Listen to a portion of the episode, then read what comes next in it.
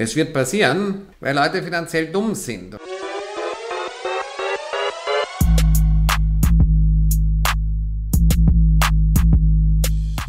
Servus Leute und herzlich willkommen in einem brandneuen Video der Mission Money. Wir sind heute back mit einem sehr, sehr spannenden Gast. Er ist berühmt geworden als Investment Punk. Er ist ein Immobilieninvestor im großen Stile, Investmentbanker, natürlich self-made Millionär, auch erfolgreicher Autor und Gründer der Investment Punk Academy. Servus Gerald Hörhan. Hallo, Freut mich sehr, dass du endlich mal bei der Mission Money zu Gast bist. Ähm, du hast vor einigen Jahren schon ein Buch geschrieben mit einem Titel, den ich sehr, sehr gut finde. Warum ihr schuftet und wir reich werden, hieß eines deiner Bücher. Warum schuften denn so viele vergeblich und andere, so wie du zum Beispiel, schaffen es dann doch, reich zu werden? Weil Leute finanziell dumm sind. Und in diesem Buch habe ich die Finanzirrtümer der Mittelschicht zusammengefasst. Nämlich als erstes das Eigenheim auf Pumpe in der Pampa, wo die Leute ihr ganzes Geld investieren, anstatt äh, kleine Apartments zur Geldanlage zu kaufen und zur Miete zu wohnen.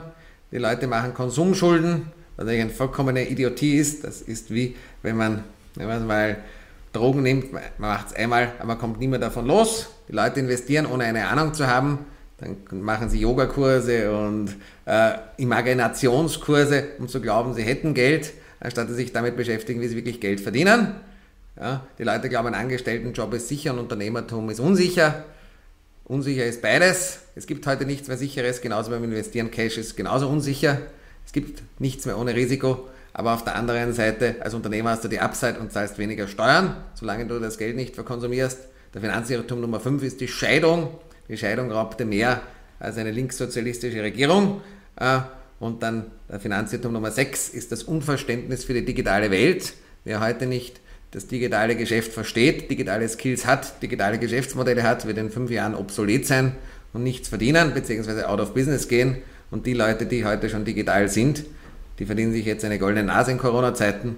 Und der Finanzirrtum Nummer 7, der in Zukunft kommen wird, wird die Macht der Algorithmen sein. Die Leute, die ihr Denken und ihre Entscheidungsfähigkeiten an den Algorithmus abgeben und die Leute, die die Algorithmen besitzen, verstehen und programmieren.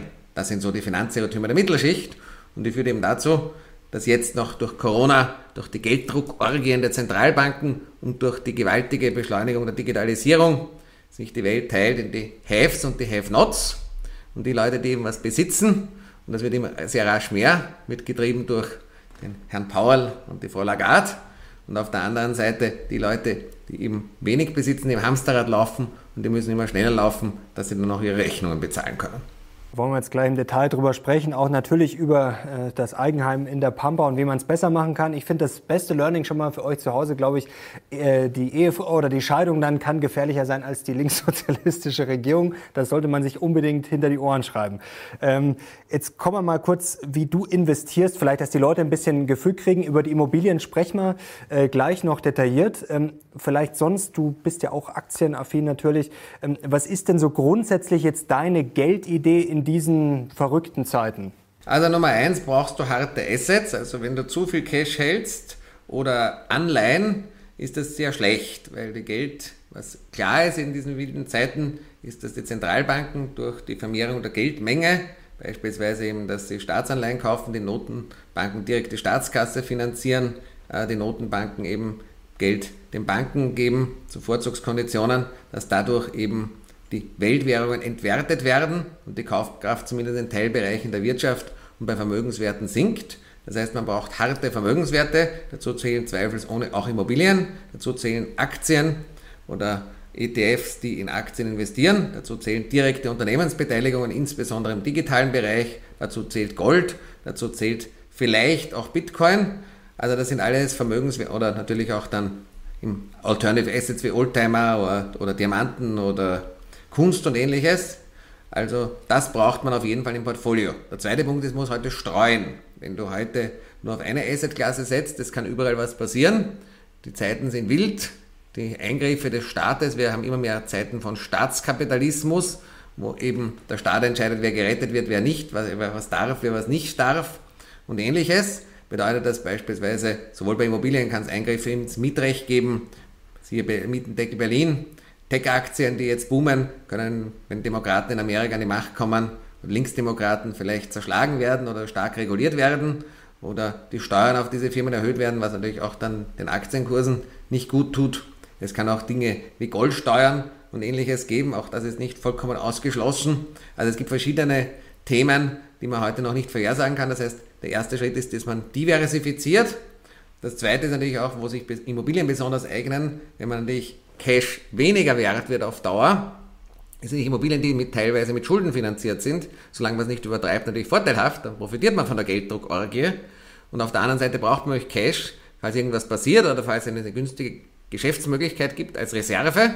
Und wenn man sowohl eben liquide Mittel hat, aber auf der anderen Seite Immobilien mit entsprechend günstigen Fremdkapital refinanziert, dann ist man schon mal ganz gut aufgesetzt. Bleiben wir ganz kurz noch bei den Aktien, dann kommen wir sofort äh, zu den Immobilien. Ähm, jetzt hast du schon das angedeutet mit der Digitalisierung. Da bist du ja auch großer Fan, beziehungsweise warnst die Leute immer davor, dass man sich da unbedingt fit machen sollte. Ähm, das ist die eine Seite, dass man sozusagen für die persönliche Karriere das natürlich im Blick hat und da möglichst ein bisschen was machen soll. Auf der anderen ja, Seite. Nicht nur für die persönliche Karriere, man kann auch ein eigenes Geschäft darum aufbauen. Und da ist vermutlich sogar der größte Hebel, weil wenn du dich heute beispielsweise an Startups oder auch teilweise an digitalen Firmen beteiligst, sind die Bewertungen sehr, sehr hoch mittlerweile. Und wenn du selbst aufbaust, dann kannst du natürlich wesentlich mehr verdienen und den Trend mitpartizipieren. Also das ist schon etwas, das mache auch ich. Ich habe ja auch ein digitales Geschäft in Form der Investment Punk Academy. Haben wir ja schon Ende 2014 begonnen damit. Und das ist natürlich das, was die größten Wachstumsraten hat. Unbedingt. Also das ist natürlich heutzutage eine mega Chance. Es gibt natürlich auch noch ein paar, die sagen, hm, ist, ist vielleicht nicht so mein Ding, aber ich will da zumindest mit Aktien sozusagen passiv dabei sein. Was ist denn bei einem digitalen Geschäftsmodell wichtig? Denn natürlich gibt es mittlerweile sehr, sehr viele Geschäftsmodelle. Nicht jedes kann erfolgreich sein. Auf was schaust du da? Also sind es für dich auch die Klassiker immer noch wie Amazon und Co. E-Commerce oder bist du da schon weiter? Sagst du, ich schaue auf KI oder vielleicht Also ich mache es ganz einfach. Ganz ich, die, ich meine, ich habe jetzt fairerweise nicht die Zeit immer für eine detaillierte individuelle Aktienanalyse, weil, wie gesagt, ich habe so viele Geschäftsaktivitäten und Assets, um die ich mich kümmern muss, dass mir da die Zeit fehlt. Und vor allem in diesem Fall eignet sich natürlich vor allem ETF-Ansparpläne, wo du jede Woche oder jedes Monat dieselbe Summe investierst und dann entsprechende Indizes kaufst. Beispielsweise kannst du kaufen Nasdaq-Index oder Technologie-Index, du kannst jetzt den DAX kaufen oder den MSCI World. Du kannst auch, wenn du geprügelte Branchen kaufen willst, wie äh, Travel und Leisure ETF kaufen. Solche Themen machen am meisten Sinn, wenn du nicht allzu viel Zeit investieren willst. Und natürlich in Zeiten von Winner Takes It All werden eben genau, sieht man ja auch an den Börsen, eben die stärksten der stärksten Tech-Werte immer am meisten profitieren und deren, äh, wenn man in Zukunft sieht, weiterhin rosig aus, bis auf die Gefahr der politischen Regulierung, weil sie eben immer mehr Macht haben und natürlich dann weitere Skaleneffekte nutzen können. Winner takes it all, hoch Winner takes it all. Das ist die Grundidee der digitalen Ökonomie.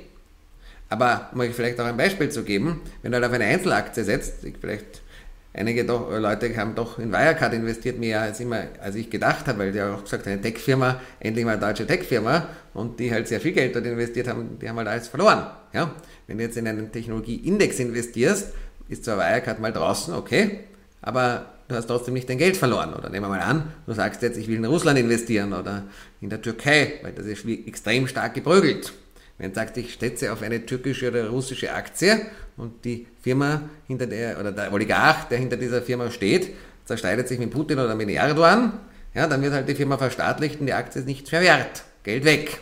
Dass das für den gesamten russischen oder türkischen Markt gilt, gilt auf fünf Jahre, ist sehr, sehr unwahrscheinlich. Und deshalb kann man ähnliche Erträge mit einer größeren Streuung erzielen, indem man solche Strategien fährt. Und gleichzeitig über ETFs sind auch die Transaktionskosten überschaubar. Mittlerweile gibt es ja auch schon Apps wie Robinhood oder Trade Republic, die dann noch das auch sehr, sehr günstig anbieten und auch pflegeleicht. Und dort wird sicherlich der Trend hingehen. Mhm. Also ETFs stehen bei dir auf der Favoritenliste. Gold und Bitcoin hast du schon angedeutet. Also gehört für dich Gold und Bitcoin auch auf jeden Fall noch dazu? Oder sagst du, das ist so Geschmackssache? Ja, ich meine, ich möchte auf eines vorher noch ergänzen. Eine Sache, die man bei den Aktienmärkten auch nicht außer Acht lassen sollte, ist natürlich, dass China von dieser ganzen Corona-Pandemie gestärkt davon hervorgeht. China ist ja noch immer schon eben neben den USA die zweite Weltmacht. In dieser Situation wird China profitieren und auch vielleicht die Währung aufwerten. In China ist auch der Zinssatz noch nicht null. Das heißt, äh, man kann auch in der chinesischen Währung auch was verdienen. Das heißt, tendenziell ein paar, auch einen chinesischen Aktienindex zu investieren, schadet vielleicht nicht. Individuelle chinesische Aktien, da kann auch sehr, sehr viel passieren. Man, wenn man kein Insider ist dort, macht es wenig Sinn, aber in einen chinesischen Aktienindex zu investieren, kann durchaus Sinn machen. Und vielleicht der nächste Punkt, Gold und Bitcoin. Ich meine, Gold war schon über die letzten 2000 Jahre ein sogenanntes Safe, Safe Haven Asset, selbst im Zweiten Weltkrieg, wo die Währungen halt gar nichts mehr wert waren, oder wurde halt dann in Gold bezahlt, auch in vielen Krisenländern. Wenn die Währung nichts mehr wert ist, ist Gold das Zahlungsmittel, vielleicht noch neben einem Dollar und einem Euro. Und weil wir jetzt gerade gesagt haben, dass auch die Weltwährungen eher entwertet werden, wird zweifelsohne eine Investition in Gold oder vielleicht auch in andere Edelmetalle tendenziell positiv sich entwickeln. Ja? Und wenn wir hier physische Barren investieren und die auch nicht vielleicht in irgendwelche zollfreie Lager geben, wo man nicht keinen Zugriff hat oder zur Bank, wo man vielleicht keinen Zugriff hat, sondern an andere Plätze. Und was Bitcoin betrifft, ist es eine sehr spekulative Sache, zweifelsohne. Allerdings Bitcoin ist die Anzahl begrenzt. Wenn die Geldmenge vermehrt wird und die Anzahl der Bitcoins begrenzt ist, ist klar, dass das mittelfristig steigen wird.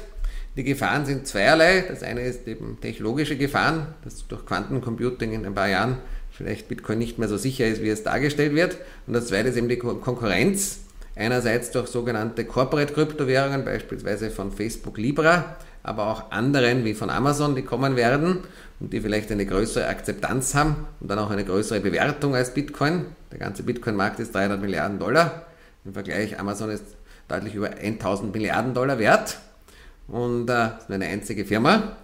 Und das zweite Thema ist eben auch, dass Staaten an digitalen Währungen arbeiten, allen voran China. China testet jetzt schon einen digitalen Renminbi oder Yuan in, bei seiner Bevölkerung im ersten Schritt. Die sind dort am weitesten. Auch die EU und auch in Amerika wird daran gearbeitet. Und natürlich digitale Währungen, die von Staaten emittiert werden, können natürlich Bitcoin auch Konkurrenz machen. Plus natürlich auch gewisse regulatorische Risiken, dass auch die Staaten vielleicht sagen, wenn ich jetzt meine Währung herausbringe, dann will ich vielleicht keine Konkurrenz und du irgendwie die Konkurrenz wie Bitcoin und so weiter ein bisschen, nehmen wir es mal, durch Steuern oder Regulierungen etwas eindämmen. Wie siehst du das generell den Trend? Äh, es wird ja auch in Europa diskutiert über diesen digitalen Euro. Das wird ja von vielen äh, diskutiert, kritisiert vor allem, dass natürlich durch die Hintertür dann alles theoretisch mehr nachverfolgt werden kann, gesteuert werden kann mit den negativen Zinsen. Bist du da auch eher kritisch oder sagst du, nee, es hilft halt nichts, eigentlich, es muss halt digital vorangehen? Es wird passieren, aber es wird nicht sofort passieren und der Cash ist deswegen nicht weg. Gefährlich wird es, wenn der Cash abgeschafft werden würde. Und da kannst du heute auch über Bankkonten schon fast alles nachvollziehen und dann kannst du das eben über digitale Währungen nachvollziehen. Da ist der Unterschied nicht so groß. Ja?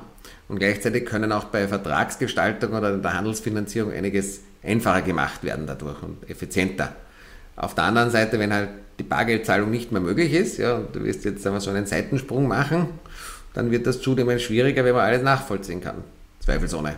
Also, aber da sind wir noch nicht. Das wird noch dauern. Harte Zeiten kommen da auf einen zu. ja, und, und zwar es müsste dann wirklich das Bargeld überall abgeschafft werden, weil wenn, selbst wenn jetzt die EU das Bargeld abschafft, dann würde sich halt vielleicht der Schweizer Franken durchsetzen, zum Beispiel als Ersatzwährung. Oder der Dollar. Also jetzt noch nicht so, das müssten wirklich alle großen Staaten gemeinschaftlich machen, das Bargeld abschaffen und das ist noch ein weiter Weg. Aber die digitalen Währungen als Ergänzung äh, werden kommen. Zweifelsohne. Wie genau ist jetzt erst in Entwicklung und im Entstehen? Dann kommen wir jetzt mal zu den Immobilien. Das ist natürlich ein Thema, was generell viele umtreibt, aber jetzt treibt sicherlich viele noch mehr um. Was hat denn jetzt Corona für einen Einfluss? Äh, es gibt natürlich verschiedene Immobilien, da muss man jetzt auch unterscheiden zwischen Wohnimmobilien, Gewerbe, dann spielt das Homeoffice noch ein Thema. Wie schätzt du denn jetzt diesen Einfluss von dieser Krise und Corona auf den Immobilienmarkt ein? Also durch die Gelddruckorgien sind zumindest die Preise für Wohnimmobilien bis jetzt gestiegen. Sogar in Ländern wie in Italien, teilweise in Mailand, wo wirklich das Land in seiner sehr, sehr schwierigen Situation ist. Also tendenziell sind die Immobilienmärkte, zumindest jetzt in Europa, mit wenigen Ausnahmen, wie beispielsweise in Bereichen von Spanien, entsprechend, haben sich sehr positiv entwickelt durch Corona. Weil ja das Geschäftsmodell Wohnen durch Corona eher wichtiger als unwichtiger geworden ist. Es gibt aber sicherlich einige Mikrotrends, die teils äh, im Wohnbereich, die teils äh, temporär sind, teils permanent. Eines ist sicherlich, dass die Speckgürtel etwas profitieren werden. Vor allem, wenn jetzt mehr Homeoffice kommen wird, was zumindest in der gehobenen Schicht, also bei Jobs, die man auch von zu Hause machen kann, beispielsweise Programmieren oder ähnliches oder Online-Marketing äh, oder auch manche Financial Services Geschäfte, Vertriebe und so weiter, dass natürlich die Leute, sind eher besser bezahlte Leute, einen Teil ihrer Arbeit von zu Hause machen werden können. Es wird nicht alles von zu Hause gehen, weil eine Firma funktioniert nicht, wenn man sich die Leute nie treffen, genauso wie äh, auch Weiterbildung nicht ganz funktioniert, ohne dass man sich mal trifft. Aber man wird eine Hybridversion finden zwischen Homeoffice und Firma Und das bedeutet natürlich, wenn die Leute jetzt nicht mehr jeden Tag zur Arbeit fahren müssen, dass sie sich vielleicht auch manchmal eine Speckgürtel ansetzen, weil eben ansiedeln, weil eben doch die Preise dort etwas günstiger sind. Gleichzeitig ist man näher zur Natur äh, und man kann trotzdem rasch in die Stadt. Und zusätzlich durch die Klimaveränderungen und die sehr heißen Sommer natürlich auch so, dass dann der Stadt recht ungemütlich ist. Da ist eine Speckgürtel etwas attraktiver. Das heißt, der Trend zum Speckgürtel, der verkehrsgünstig angebunden ist, sowohl öffentlich als auch mit dem Fahrzeug, also über Autobahnen oder Schnellstraßen, der glaube ich wird boomen. Das heißt nicht, dass die Städte plötzlich entvölkert werden. Das passiert jetzt temporär in Amerika wie in New York oder San Francisco, die eben, nehmen wir mal, sehr großen Metropolen, die durch Corona sehr große Probleme hatten und wo jetzt eben die Vorteile vom Stadtleben weg sind, wenn die Restaurants und Kneipen zu sind, die Clubs zu, die Theater zu sind, die Unis zu und alles nicht verfügbar und strenge Lockdowns ist natürlich eine kleine Stadtwohnung nicht attraktiv aber man hat Städte schon oft totgesagt und sie erfinden sich immer neu. Und da ja das Leben in der Stadt jetzt in da beispielsweise Frankfurt oder Hamburg oder auch Wien oder Graz anders ist als jetzt in einer Metropole wie New York oder äh, London, die halt doch viel, viel größer ist und dann natürlich auch viel beengter, äh, glaube ich, dass die Städte weiterhin sich gut entwickeln werden. Die Pampa wird zunehmend entvölkert, aber für das Geschäftsmodell Wohnen sehe ich das sehr, sehr positiv solange wir keine Rechtspopulisten an der Macht haben, die die Zuwanderung massiv beschränken. Sagen wir mal so. Umgekehrt Büros werden natürlich, die Nachfrage wird sinken, äh, weil natürlich mehr Leute Homeoffice haben. Das heißt, es wird weniger Bürofläche gebraucht. Das wird tendenziell eher negativ sein. Auf der anderen Seite, der Retailhandel wird tot sein. Da wird es massive Verwerfungen geben. Gastronomie wird sich sehr schnell erholen. Tourismus, Immobilien wird es jetzt mal ordentlich hinuntergehen und wird sich aber sehr, sehr schnell erholen, meiner Meinung nach. Also ich glaube, die Lufthansa wird wieder ihre A380 auspacken müssen, weil jetzt sehr, sich sehr, sehr viel auch angestaut hat an Reiselust. Ja, genauso wie die Gastronomie. Ja, Leute wollen fressen und saufen, die Leute wollen reisen. Das sind so Grundbedürfnisse, die werden nicht wegfallen, die sind jetzt nur temporär weg. Das heißt, im Tourismus wird es mal ordentlich hinuntergehen. Das führt auch manchmal dazu, dass in manchen Märkten, wo es viel Airbnb-Vermietung gegeben hat, wie beispielsweise in Mailand oder in Wien, eben sehr viele Mietwohnungen auf den Markt gekommen sind und sich das Angebot vergrößert hat. Trotzdem sind die Immobilienpreise gestiegen, obwohl die Mieten etwas teilweise gefallen sind. Das sieht man die Gelddruckorgien. Und Logistikimmobilien werden sehr, sehr profitieren. Das heißt, Wohnen wird es weiterhin gut gehen, mit einem, äh, wobei die Speckgürteln und die gut angebundenen Regionen, wo man innerhalb einer halben, dreiviertel Stunde im Stadtzentrum ist, davon profitieren werden, auch mittelfristig. Büroimmobilien ist eher verhalten, Logistikimmobilien sehr gut. Tourismus wird man einige Schnäppchen machen können, wird sich aber sehr rasch erholen. Retailhandel mit Ausnahme von den AAA Plus Flagship Stores ist tot oder fast tot oder muss ganz neu konzipiert werden. Gastronomie wird sich sehr, sehr schnell wieder erholen. Das ist so die Zusammenfassung des Immobilienmarktes. Und die größte Gefahr und die größten zwei Gefahren sind derzeit einerseits die Geldträgorgien pushen die Preise, aber auf der anderen Seite dass natürlich die politische Regulierung, siehe Frau Lompscher und ähnliches, durchaus die Immobilienpreise natürlich auch zum Fallen bringen kann. Das ist die eine große Gefahr. Und das zweite ist eben, wenn dumme Politik eben die Zuwanderung massiv beschränkt, auch das wäre für keine gute Nachricht für Immobilien. Anleger. Weil eines muss man auch trotz allem sagen, man kann zu Frau Merkel stehen, wie man will. Ich finde, sie, eine, sie hat Europa sehr, sehr gut oder auch Deutschland sehr, sehr gut durch viele Krisen geführt. Aber der größte Boom am Immobilienmarkt war, weil die Flüchtlingswelle war. Da sind die Immobilienpreise am meisten gestiegen, weil halt mehr Nachfrage nach Wohnraum da war. Ja? Man kann, ist eine schwierige politische Frage, zweifelsohne, aber aus Immobilieninvestorsicht, wenn es mehr Nachfrage nach Wohnraum gibt, werden die Preise und die Mieten wohlgemerkt steigen. Und umgekehrt, wenn man diese Zuwanderung sagt, ich will sie nicht, die lokale Bevölkerung schrumpft zweifelsohne, dann ist das natürlich weder gut für die Wirtschaft, aber schon gar nicht gut für die Immobilienmärkte. Jetzt kommen ja ständig Studien raus zu Immobilien, zum Beispiel vor kurzem von der UBS, die habe ich mir mal genauer angeschaut. Ähm, die warnen dann vor Blasen, zum Beispiel in Frankfurt, in München. Natürlich, das ist jetzt auch nichts Neues, da muss man jetzt auch keine Studie anfertigen, das weiß man auch so, dass München teuer ist. Aber wie stehst du denn da dazu? Die Preise können ja auch nicht immer weiter steigen, oder? Also die Mieten, weil das können sich ja viele dann irgendwann gar nicht mehr leisten. Und dann, wenn die dann wegziehen, müssen ja die Preise irgendwann fallen. Nein. Also Nummer eins hast du derzeit eine Situation, da die, es gibt kaum eine realwirtschaftliche Inflation, während es eben eine klare Asset-Inflation gibt und auch eine Inflation bei gewissen Gütern und Dienstleistungen, die es nicht unendlich gibt, wie IT-Dienstleistungen, Handwerksdienstleistungen, Baudienstleistungen, Luxusgütern und so weiter, da hast du 10% oder 15% Inflation. Und das bedeutet, wenn natürlich jetzt die Cashflows von Unternehmen oder auch die Mieten, die an die Inflation gebunden sind, nicht steigen oder wenig steigen und auf der anderen Seite sehr viel Geld in den Markt gepumpt wird, dass du eine sogenannte Yield Convergence zu Null hast. Das merkst du ja schon an den Anleihenmärkten. Also ja deutsche Bundesanleihen haben ja schon Negativzinsen. Ist eigentlich nur mehr spekulativ, weil das ist ja kein Investment mehr. Und äh, wenn du weniger zurückbekommst, schon nominal, als du äh, investierst und gleichzeitig Inflation hast, das ist ja nur mehr Spekulation. Mittlerweile sind auch spanische Anleihen und italienische Anleihen, deren Staatskassen leer sind, äh, also ist nichts da. Die haben massiv geprügelt durch Corona. Der Tourismus ist weg und selbst die Renditeprämien dieser Staatsanleihen zu der deutschen Bundesanleihe sinkt immer mehr. Das heißt, man, es, es, kann schon sein, dass die Preise noch steigen. Das nennt sich sogenannte Yield Convergence zu Null. Und die sieht man ja an den Immobilienmärkten. Die Renditen werden immer geringer. Auch an den Aktien, die Dividendenrenditen, die Cashflow-Multiples, die KGVs werden immer höher. Die Dividendenrenditen niedriger, die KGVs, die Cashflow-Multiples immer höher. Und an den Anleihenmärkten ganz besonders. Also das kann noch schon eine Zeit lang gehen. Ja? Natürlich bauen sich immer größere Blasen auf, wenn die Zentralbanken mal aufhören würden zum Gelddrucken oder weniger Geld drucken oder gar die Zinsen erhöhen würden, dann brechen alle Märkte gleichzeitig zusammen. Am meisten der Anleihenmarkt und dann die Immobilienmärkte, die Aktienmärkte, die Beteiligungsmärkte und so weiter.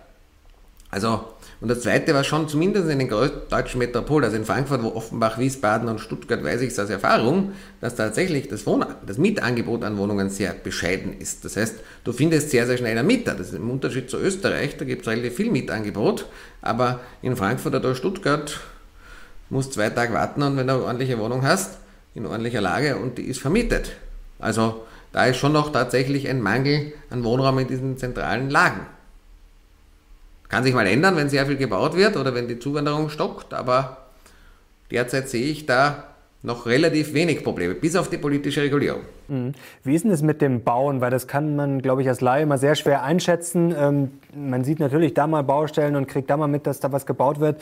Ähm, wird denn wirklich viel gebaut? Weil man natürlich schon seit Jahren weiß, äh, zumindest in Deutschland wird ja immer viel gejammert und jetzt gibt es ja Mietpreisdeckel und Co. Wird da wirklich so viel gebaut oder ist das eine Illusion? Es kommt wirklich auf die Stadt oder Region an. Es gibt in manchen Städten wird zu viel gebaut, aber in manchen Städten ist auch kein Platz. Beispiel in Stuttgart ist halt wenig Platz. Da gibt es halt einen Kessel. Ja, in München und in zentralen Lager in Frankfurt ist halt auch nur begrenzt Platz zu bauen. Ja, und jetzt doch, zum Beispiel Frankfurt hat einiges an Zuzug durch den Brexit. Also da gibt, kannst du nicht unendlich zumindest in den zentralen Lagen bauen, da kannst du in die Höhe bauen, aber das ist, kostet extrem viel. Und vielleicht hier auch ein wichtiger Punkt, was die Immobilienpreise, wo es eine gewisse Untergrenze gibt. Wenn du heute ein neues Gebäude herstellst, kostet das irgendwo samt Umsatzsteuer, und wohnwirtschaftliche Vermietung ist ja umsatzsteuerfrei, ungefähr 2.500 Euro mindestens. Also 2.000 Baukosten oder 2.100 am Quadratmeter plus äh, Umsatzsteuer. Ja, also knapp 2.500 Euro. Das heißt, wenn du jetzt eine gebrauchte Wohnung hast oder ein gebrauchtes Haus, ist das natürlich etwas weniger wert als ein neues. Ja? Aber grundsätzlich hast du dann eine gewisse Untergrenze, unter das das nicht fallen kann, weil eben die Wiederherstellungskosten eines Gebäudes derzeit so teuer sind. Und es, durch die Gelddruckorgien werden die eher noch teurer werden. Ja? Und das ist schon ein gewisser Vorteil, dass es hier nicht unendlich nach unten gehen kann, eigentlich. Ja? Weil eben, wenn du es wieder aufbauen würdest, kostet es so und so viel. Und ein Grundstück, also ein Stück Land in einer wirtschaftlich starken Region, hat auch einen Wert. Aber es gibt natürlich auch viel Spekulation. Also ob ich jetzt ein Mikroapartment in Berlin für 6000 Euro im Quadratmeter kaufen würde, da kann ich nur sagen, Vorsicht, Vorsicht, Vorsicht, da klingeln bei mir alle Warnsignale, das ist zu teuer. Was ja auch eine Frage ist, die stellen sich, glaube ich, gefühlt alle, egal ob sie jetzt Investoren sind oder sich sagen, nur ein Eigenheim anschaffen wollen, kaufen oder mieten. Das wurde dir wahrscheinlich auch schon hundertmal gestellt, hunderttausendmal in deinem Leben. Ähm, Gibt es da irgendwie eine ansatzweise Standardantwort drauf? Ja, und die Standardantwort lautet grundsätzlich immer das Eigenheim mieten und Immobilien zur Geldanlage kaufen und da eher eben kleine städtische Wohnungen oder kleine Wohnungen auch in den Speckgürteln, also kleine, also Einzimmer- und kleine Zweizimmerwohnungen, weil die Mietrendite von solchen Dingen ist höher und du kannst auch Reparaturen von der Steuer absetzen, was du beim Eigenheim nicht machen kannst. Der einzige Vorteil vom Eigenheim ist, wenn du ein Nomadendasein lebst, das heißt, dass du alle zweieinhalb Jahre oder zwei Jahre deinen Wohnsitz wechselst, weil dann ist der Verkauf steuerfrei. Aber wenn du tatsächlich länger in deinem Eigenheim drinnen leben willst, ist das eine verrückte wirtschaftliche Sache. Und je größer und individueller das Eigenheim ist, je mehr es in der Pampa ist, desto schlechter ist das Geschäft und desto mehr bildest du dir einen finanziellen Mühlstein an den Hals, der dich irgendwann erwürgt. Jetzt sehen wir schon im Hintergrund.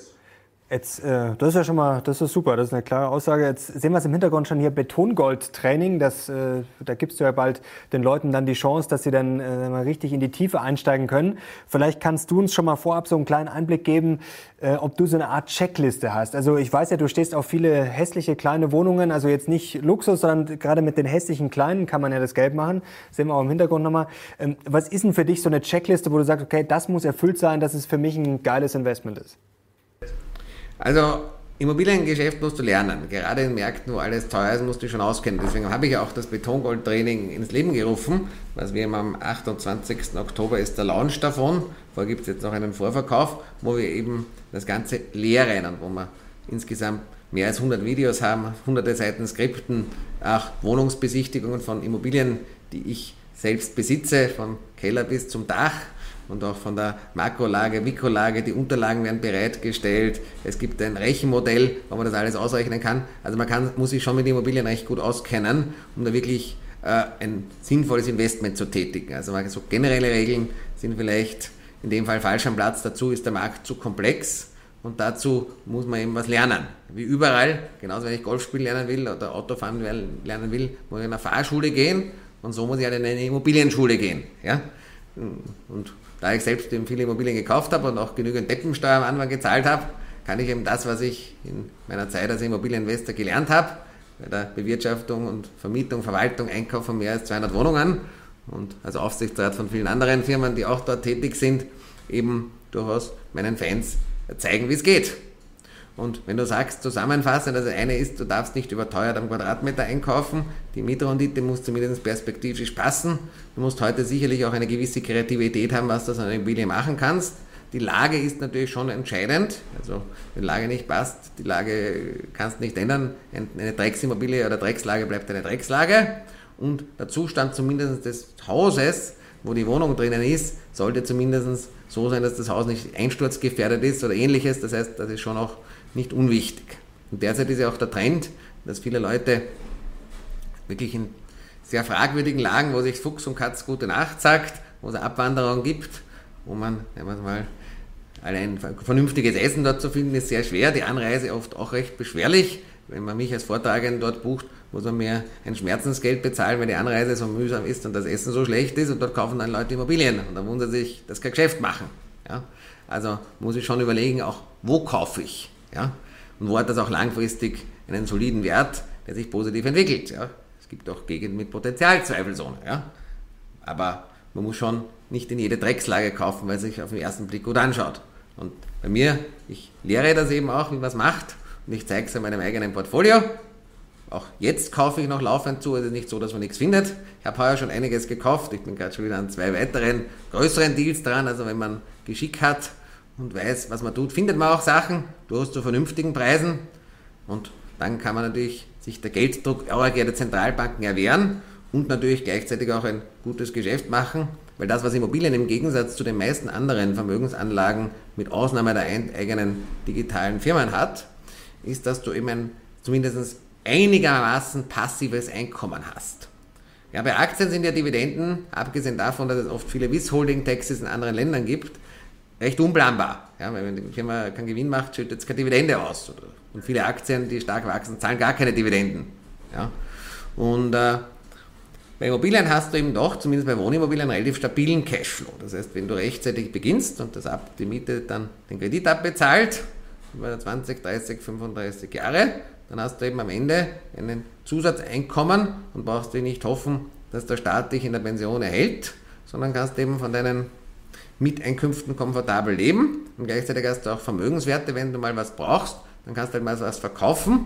Und es hat sich eben schon immer wieder gezeigt, auch in Fällen, wenn jemand Insolvenz geht oder finanzielle Probleme hat, am Ende gibt es wenige Dinge, die werthaltig sind. Meistens sind es die Immobilien, die noch da sind und vielleicht noch irgendwo Gold. Also das klingt sehr spannend. Das, glaube ich, wird eine sehr gute Sache. Finde ich auch super, dass ihr das so von der Pike auf macht und wirklich sehr, sehr ausführlich. Ähm, Du hast gerade angesprochen, das finde ich ganz spannend, ich glaube Deppensteuer hast du es genannt, wenn ich es richtig äh, verstanden ja. habe. Ähm, was sind denn so Fehler vielleicht, die du oder ein Fehler, den du am Anfang gemacht hast und wo du auch merkst, wenn Anfänger kommen, dass der immer gern passiert? Also was ist denn, du hast gesagt, zu teuer kaufen, aber gibt es vielleicht noch irgendwas? Also die Dinge, ich meine, es gibt Dinge, die ich bei anderen Leuten sehe, das Dinge, die ich auch selbst gemacht habe. Zum ich habe zum Beispiel nicht den Wasserdruck gecheckt, ja, oder die Qualität der, der Strominstallationen, ja. Solche Dinge habe ich am Anfang nicht gecheckt, das habe ich ordentlich Deppensteuer gekriegt. Oder bei der Auswahl der Mieter habe ich am Anfang viele Fehler gemacht, ja, da war ich auch richtig dumm, muss man sagen. Ein Greenhorn und da habe ich dann ordentlich eine auf die Fresse bekommen, ja. Damals waren die Immobilienmärkte günstig, damals konnte man sich Deppensteuer leisten, heute ist der Markt sehr teuer und deutlich schwieriger, da kann man sich sowas nicht mehr so leicht leisten, deswegen muss man sich vorher informieren.